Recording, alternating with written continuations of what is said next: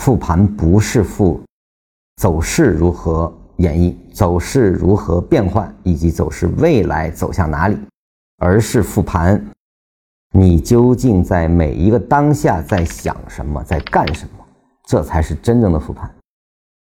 市场的本质就是人心的合力呈现，在这个合力中，你是哪一份子？你充当了什么？你参与了什么？这个要问自己的。走势，你的账户实际上就是你内心写照的影子啊！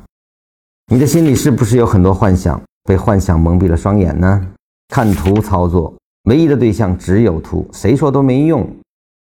市场是当下发生着的，没人能替你反应，请记住这句话：没人能替你反应。所以，交易从来都是自己的事情，我们只能将方法、教心念，或者分享如何思考、如何操作的逻辑。但这个东西终究要成为你的逻辑之后才能起作用。因为什么？因为账户在你手里，没人能替你反应的。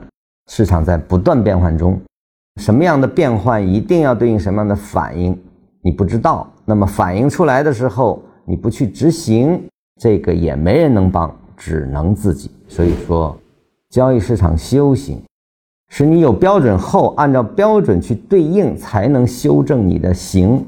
这句话绝对不是空话。